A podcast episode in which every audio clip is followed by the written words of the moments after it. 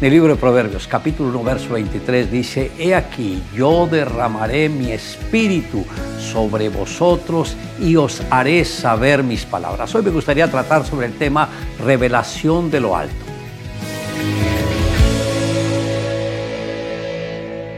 Creo que una de las más grandes bendiciones que tenemos como cristianos es el poder entender las palabras de Dios. Sin embargo, estas solo se pueden comprender por medio de la unción del Espíritu Santo. Es importante destacar que en la primera parte de este verso el mismo Señor nos dice, volveos a mi reprensión si no nos sometemos a la dirección divina, Dios no invertirá su tiempo en nosotros, sino que Él nos dejará andar en los deseos de nuestro corazón. Pero si voluntariamente nos disponemos a entender lo que Él nos quiere enseñar con cada disciplina, entonces habremos pasado la prueba. Y Dios nos dará de su Espíritu Santo para que nos revele su voluntad a través de su palabra.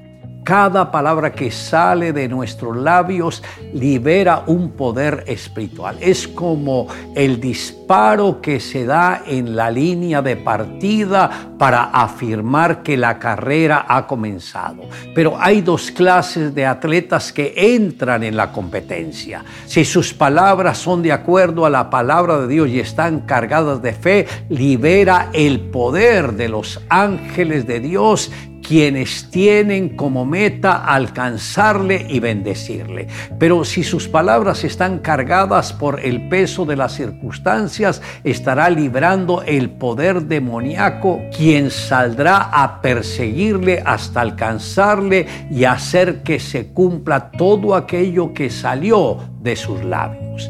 Entonces Josué habló a Jehová el día que Jehová entregó al amorreo delante de los hijos de Israel. Y dijo en presencia de los israelitas, Sol, detente en Gabaón, y tu luna en el valle de Ajalón. Y el sol se detuvo y la luna se paró hasta que la gente se hubo vengado de sus enemigos. Esto está en Josué capítulo 10, versos 12 y 13. Josué habló de la presencia de Dios y respondió a la palabra de su siervo. La palabra de un hombre hizo que el comportamiento normal del tiempo fuera alterado. Aunque como creyentes podamos enfrentar problemas, que quieren afectar el curso de nuestra vida, aún de la nación, tenemos el poder más grande del universo y es el poder de la palabra inspirada en la fe y dirigida por el mismo Dios.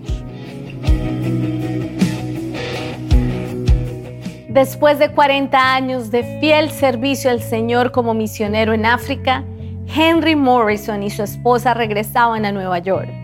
Cuando el barco se acercaba al muelle, Henry le dijo a su mujer, mira esa multitud, no se han olvidado de nosotros. Sin embargo, desconocido para Henry, el barco también transportaba al presidente Teddy Roosevelt, que regresaba de un gran viaje de caza en África. Roosevelt bajó del bote con gran fanfarria mientras la gente aplaudía, las banderas ondeaban, las bandas tocaban y los periodistas esperaban comentarios. Henry y su esposa se marcharon lentamente sin ser notados. Durante las siguientes semanas, Henry intentó sin éxito dejar el incidente. Se hundía de forma más profunda en la depresión cuando una noche le dijo a su esposa, todo esto está mal este hombre regresa de un viaje de casa y todos organizan una gran fiesta. Damos nuestras vidas en un servicio al fiel a Dios durante todos estos años, pero a nadie parece importarle. Henry Morrison luego fue a su habitación, se arrodilló y recordando a Habacuc comenzó a derramar su corazón delante del Señor. Después de unos 10 minutos de oración ferviente, Henry regresó a la sala a estar con su esposa y con una mirada pacífica en su rostro, su esposa señaló, parece que has resuelto el problema. ¿Qué pasó? Henry respondió, el Señor lo resolvió por mí.